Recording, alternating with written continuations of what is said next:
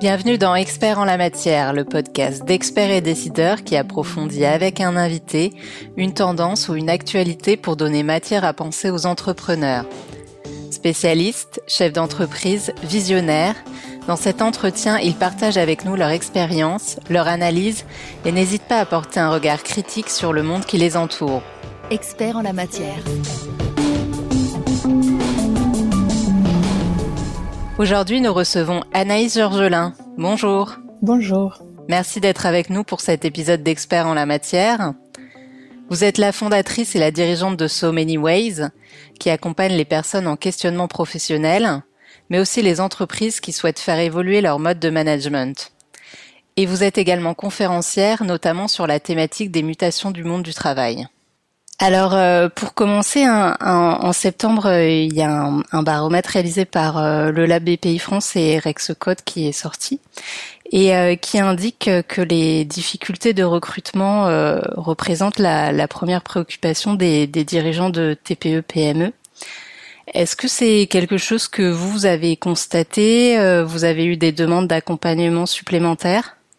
Euh, oui, je l'ai constaté. Alors, euh, ça fait un petit moment que c'est un sujet malgré tout, puisqu'avant le Covid, on, on parlait déjà beaucoup de ça, notamment quand on se balade un peu en France et qu'on sort des grandes villes. Hein. J'ai la chance d'intervenir notamment dans le réseau APM et d'aller à la rencontre des dirigeants de PME sur tout le territoire, et c'était déjà un sujet.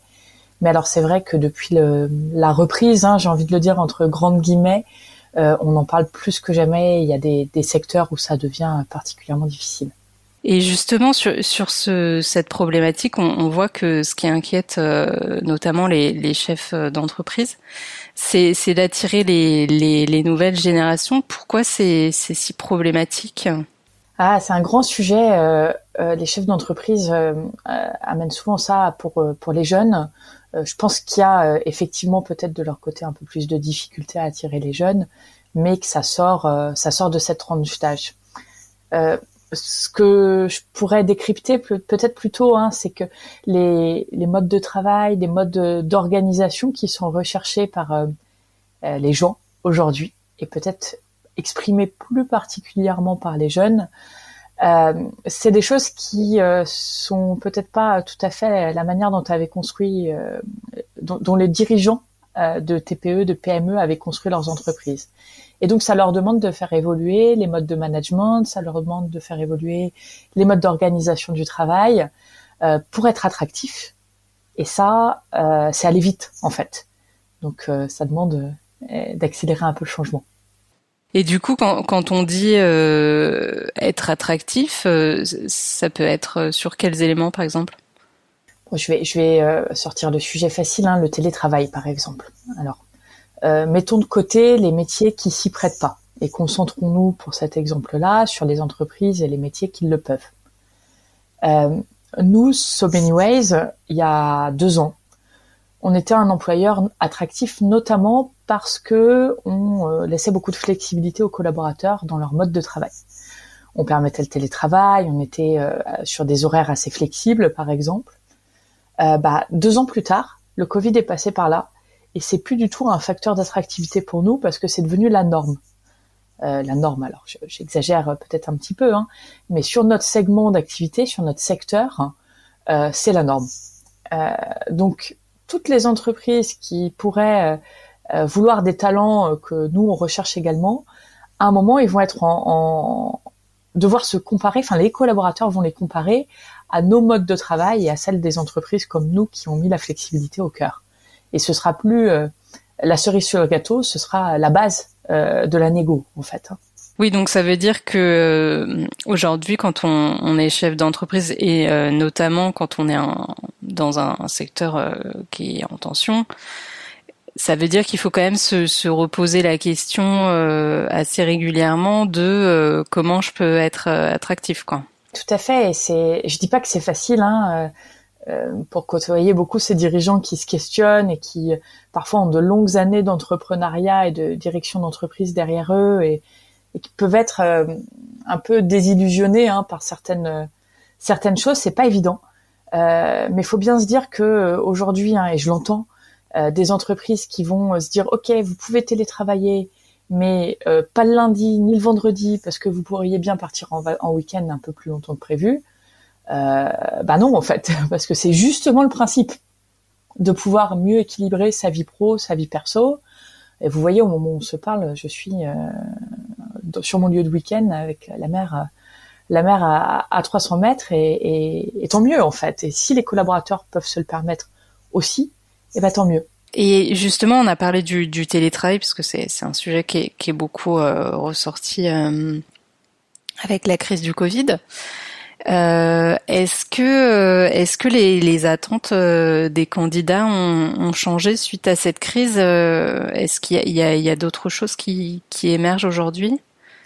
Bah, je suis pas sûre que ce soit des choses qui émergent. C'est plutôt des, des, des, tendances qui étaient déjà qu'on observait déjà et qui s'accélèrent et se renforcent. Il y a derrière ça, hein, on a parlé des nouvelles manières de travailler donc avec plus d'autonomie, avec plus de flexibilité, euh, avec euh, le choix euh, parfois hein, de, de, réduire son temps de travail pour pouvoir consacrer peut-être un cinquième de son temps à d'autres projets. on a les, les également derrière ces, sujets et ces tendances la quête de sens. moi, ça fait bientôt huit ans que, que je, je, travaille sur le travail et sur ce sujet de la quête de sens, donc c'est pas nouveau. Euh, mais là, ça prend des proportions euh, toujours, chaque jour, j'ai envie de dire, plus importantes. Euh, et c'est l'autre grand défi des organisations aujourd'hui. Comment redonner du sens au travail Et là, c'est pas si simple parce que ce, ce, mot de sens, en soi, il ne veut rien dire. Le sens, c'est quelque chose de, de très subjectif. Euh, ce qui fait sens au travail pour vous, c'est pas la même chose que pour moi. Euh, et en plus d'être subjectif, c'est évolutif. C'est-à-dire que ce qui faisait sens au travail pour moi il y a cinq ans, c'est pas la même chose aujourd'hui, et ce sera sans doute pas la même chose dans trois ans. Donc, s'il faut adresser massivement ce sujet du sens au travail et que c'est très personnel, euh, il faut désormais qu'on outille, qu'on équipe les lignes managériales pour qu'ils décryptent euh, cette tendance et qu'ils aient des, des nouvelles clés quelque part pour l'adresser. D'accord. Et, par exemple, ça, pourrait, qu'est-ce que ça pourrait être euh, ces, nouvelles clés euh, Comment on forme euh, du coup des, managers à quelque chose qui, évolue sans cesse, visiblement? Ben, il y a dans ce que je préconise de mettre aujourd'hui dans la formation managériale, je vais, prendre la question un tout petit peu plus largement pour, mieux y revenir. C'est déjà la compréhension du monde dans lequel on vit, hein, décrypter ce monde particulièrement euh, incertain avec des mouvements rapides, ce qu'on a pu appeler le monde VUCA, euh, pour volatile, incertain, alors c'est le, le, U parce que c'est de l'anglais, hein, complexe et ambigu, euh, et que les, les, les, managers comprennent que dans ce monde-là, il est nécessaire d'adopter une certaine posture, une certaine euh, vision des choses pour embarquer les équipes et pour avoir de la performance. Euh, c'est c'est très inégal la compréhension euh, de, ce sujet hein, dans les équipes, les entreprises et sur les territoires. Et malgré tout, ça reste le point de départ. Euh, derrière ça, il y a ensuite euh, quelques points clés. La première, c'est comment on développe l'autonomie des collaborateurs. Si on veut que les personnes soient capables de prendre des, des décisions dans un monde qui change, il faut que les équipes soient performantes quelque part dans ce monde qui change. Il faut plus que jamais être capable de prendre la décision au plus proche du terrain. Et ça, ça demande d'avoir des équipes autonomes. Euh, et il suffit pas de décréter euh, soyez autonome pour que ça se passe. Ça s'accompagne. Il y a différents stades, il y a différentes étapes. Euh, permettre aux managers de les comprendre, de les décrypter, d'adapter, d'individualiser finalement euh, leurs leviers managériaux en fonction de la personne qui est en face est, est un des piliers. Euh, et puisqu'on parle d'individualisation, c'est aussi là que rentre la, rentre le, le, la question du sens dont je vous parlais précédemment. Euh, bah là, comme pour l'autonomie, on peut euh, proposer des, des, modèles, des grilles de lecture sur le sens, sur le rapport au travail. Euh, en tout cas, sans euh, passer trop de temps à, à prêcher pour ma paroisse, hein, c'est c'est le cœur de ce qu'on a développé depuis des années chez So Many Ways, hein, de, nos, de nos recherches sur le terrain de proposer cinq modes de rapport au travail qui ont chacun une manière de trouver du sens. et donc des leviers de management et d'engagement associés. Pour vous donner deux, exemples hein, parmi les cinq, on va retrouver euh, euh, allez, le, mode impact, euh, qui voit le travail comme le moyen d'avoir euh, une contribution sociétale, euh, donc de contribuer à des causes environnementales, sociales, à, n'importe quelle échelle hein, que ce soit. Euh, et qui du coup, vous voyez bien, hein, lui donner du sens, c'est lui permettre d'avoir une mission ou une entreprise qui est alignée avec ses valeurs euh, d'engagement pour la société avec un grand S. Et puis, ben, on peut également avoir le mode introspection, qui voit le travail comme un moyen de, développement personnel et qui lui va trouver du sens parce qu'on lui permet d'apprendre, parce qu'on lui permet d'avoir de la diversité dans ses missions. Euh, voilà brièvement. Et une fois que vous avez un modèle, vous avez une grille de compréhension, euh, une nouvelle grille de compréhension du monde euh, qui vous permet de, de, mieux décrypter la réalité qui vous entoure et les collaborateurs qui vous entourent, et donc euh, euh, d'agir finalement un peu plus finement. Voilà. Et puis le, le dernier pilier hein, dans ces questions euh, d'équipement managériaux, euh, c'est l'art de la conversation authentique, comme nous on l'appelle. C'est la capacité à, à, à, parler régulièrement avec les collaborateurs pour détecter les signaux faibles, pour euh, euh, donner du sens justement, pour dé développer euh, les compétences et, euh, et, et c'est très simple dit comme ça, mais la, la vraie la vraie vie, c'est que très rare, très rares sont les managers qui prennent ce temps parce qu'ils se disent que c'est perdre le temps. Bien au contraire, pourtant. Quels sont selon vous les principaux critères d'attractivité? Bah, une entreprise donc qui prend soin euh, de la planète euh, en, en, fait partie malgré tout. Une entreprise qui prend soin des, des gens qui la composent euh, également. Ça passe beaucoup beaucoup par les managers. Moi j'ai pour habitude de dire une entreprise qui ne choisira pas ses managers parce qu'ils aiment les gens aura des problèmes. C'est très difficile le management. Euh, et il y a un prérequis, c'est d'aimer le métier. Et aimer le métier, ça veut dire aimer les gens. On a encore euh, beaucoup trop euh, d'entreprises dans lesquelles les, managers, c'est les meilleurs euh, techniciens, les meilleurs commerciaux, les meilleurs experts de l'entreprise, qui, parce qu'ils sont bons, ont une promotion et la promotion passe par devenir manager. Et ça, c'est une erreur malheureusement trop commune et, et, et qui crée un certain nombre de problèmes. Bon, euh, aujourd'hui, si vous voulez être attractif, misez sur les managers. On dit en anglais euh, ce dicton qui, qui, en dit long. Hein. Euh, you join a company, but you leave a manager. Vous rejoignez une entreprise, mais vous quitterez un manager.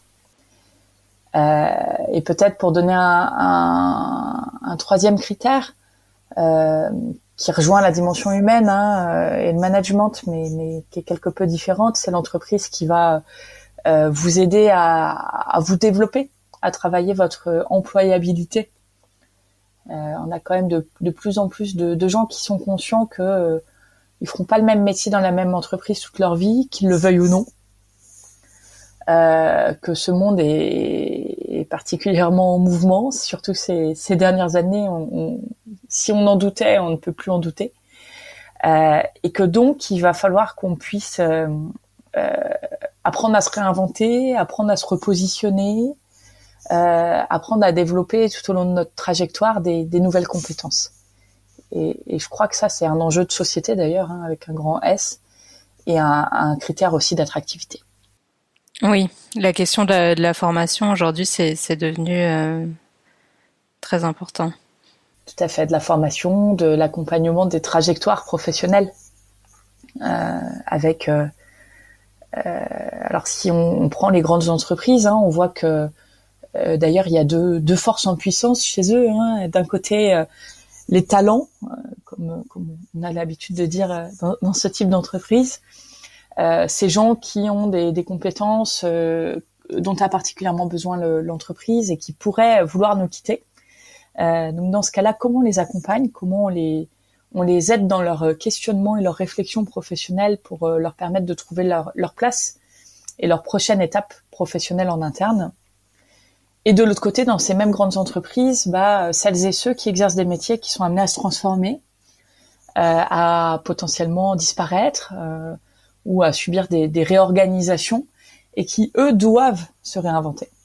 Donc, avec ces, ces deux forces quelque part contradictoires en, puissance, les grandes entreprises font de plus en plus le choix de, de proposer des solutions pour euh, euh, accompagner des trajectoires professionnelles qui vont au-delà euh, de la fonction RH, hein, qui, qui, a comme très grand défi euh, de devoir accompagner plus de personnes et mieux, et donc qui a besoin d'outils. Euh, donc ça, c'est plutôt la, la réalité des, des, grandes entreprises qui peuvent accompagner en interne des, des parcours de, euh, de mobilité, de changement professionnel. Dès qu'on prend des terreaux euh, plus locaux de, de PME, hein, et n'oublions pas que le, le, tissu économique français, c'est avant tout et surtout des PME, euh, le défi est autre. et moi, j'encourage à, à, à, aller vers de, de la mutualisation sur ce sujet au niveau des territoires. Je pense qu'il y, a beaucoup à penser. J'ai pas encore trouvé le, bon territoire pilote pour euh, réaliser ce que j'ai en tête depuis quelques années. Mais euh, voilà, de, gérer et d'accompagner les trajectoires au niveau local, je pense que ça peut rendre non seulement des entreprises attractives, mais aussi des territoires attractifs. Il y a souvent euh, cette idée que les PME ont ont un, déficit d'attractivité euh, par rapport aux grandes entreprises. Euh, là, vous parliez de, mutualisation. Est-ce que, est-ce qu'il y a, j'allais dire, d'autres atouts euh, sur lesquels elles peuvent s'appuyer pour se démarquer euh? Euh, Il y a une tendance qui est quand même assez intéressante, c'est la, fuite des grandes villes. C'était et de jeunes notamment trentenaires. C'est un phénomène qui, a quelques années et qui a notamment été très bien expliqué dans un, bouquin qui s'appelle La révolte des premiers de la classe, euh, sur euh, ces populations de jeunes diplômés, voire très très diplômés, euh, qui, au bout de, quelques années dans des métiers, on va dire de, col blanc, euh, de, décident de, quitter euh, l'entreprise, la grande entreprise, la grande ville, pour retourner à des choses où ils peuvent voir l'impact de ce qu'ils font au quotidien. Euh, ça passe par euh, la, la, remise au goût du jour de métiers artisanaux, mais pas que.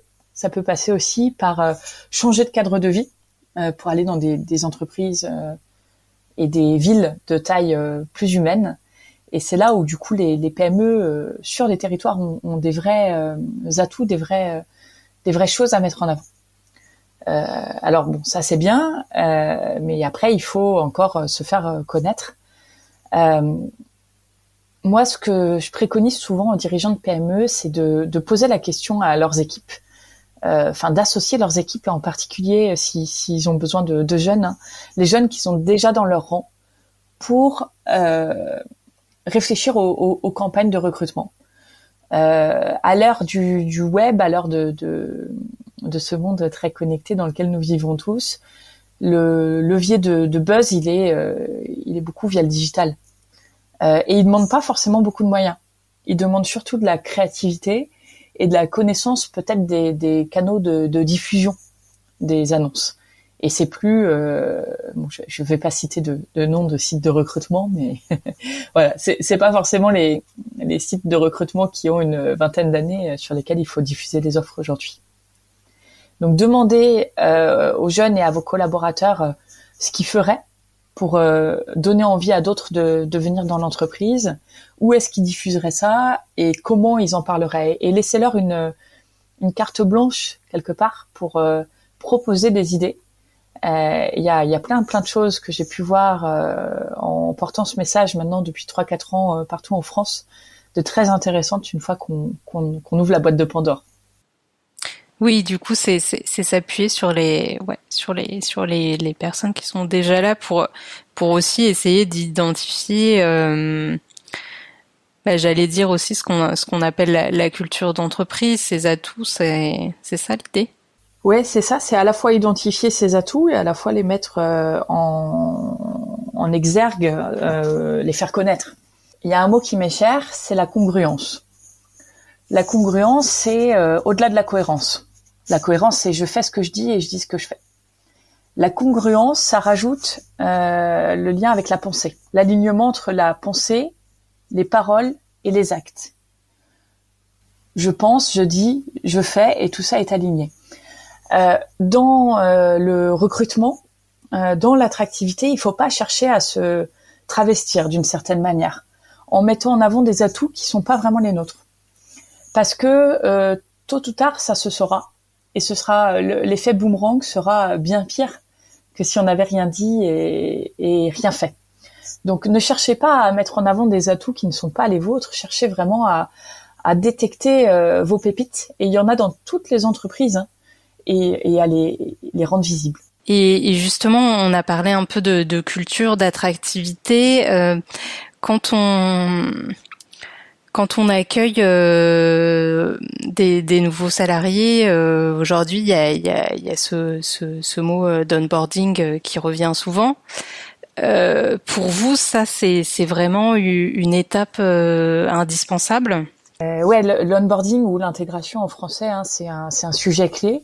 Euh, il y a un chiffre qui dit que un salarié qui n'est pas satisfait de son de son intégration a 21% de chance de quitter l'entreprise au bout d'une semaine. Donc c'est énorme. Euh, et pour les, autres, hein, les, les 79% qui n'auraient pas euh, été satisfaits de leur intégration et qui choisissent de rester parce que ils n'ont pas le choix ou pas le sentiment d'avoir le choix, euh, bah là on crée du désengagement. Donc dans tous les cas c'est mauvais. Au pire, euh, c'est la, partie euh, émergée de l'iceberg. Euh, il part euh, et puis euh, au pire du pire en plus parce que c'est pas forcément moins coûteux et moins difficile pour l'entreprise, il reste mais il se désengage. Donc c'est un vrai sujet et l'intégration, il faut bien se dire que ça commence dès le dès l'embauche, hein.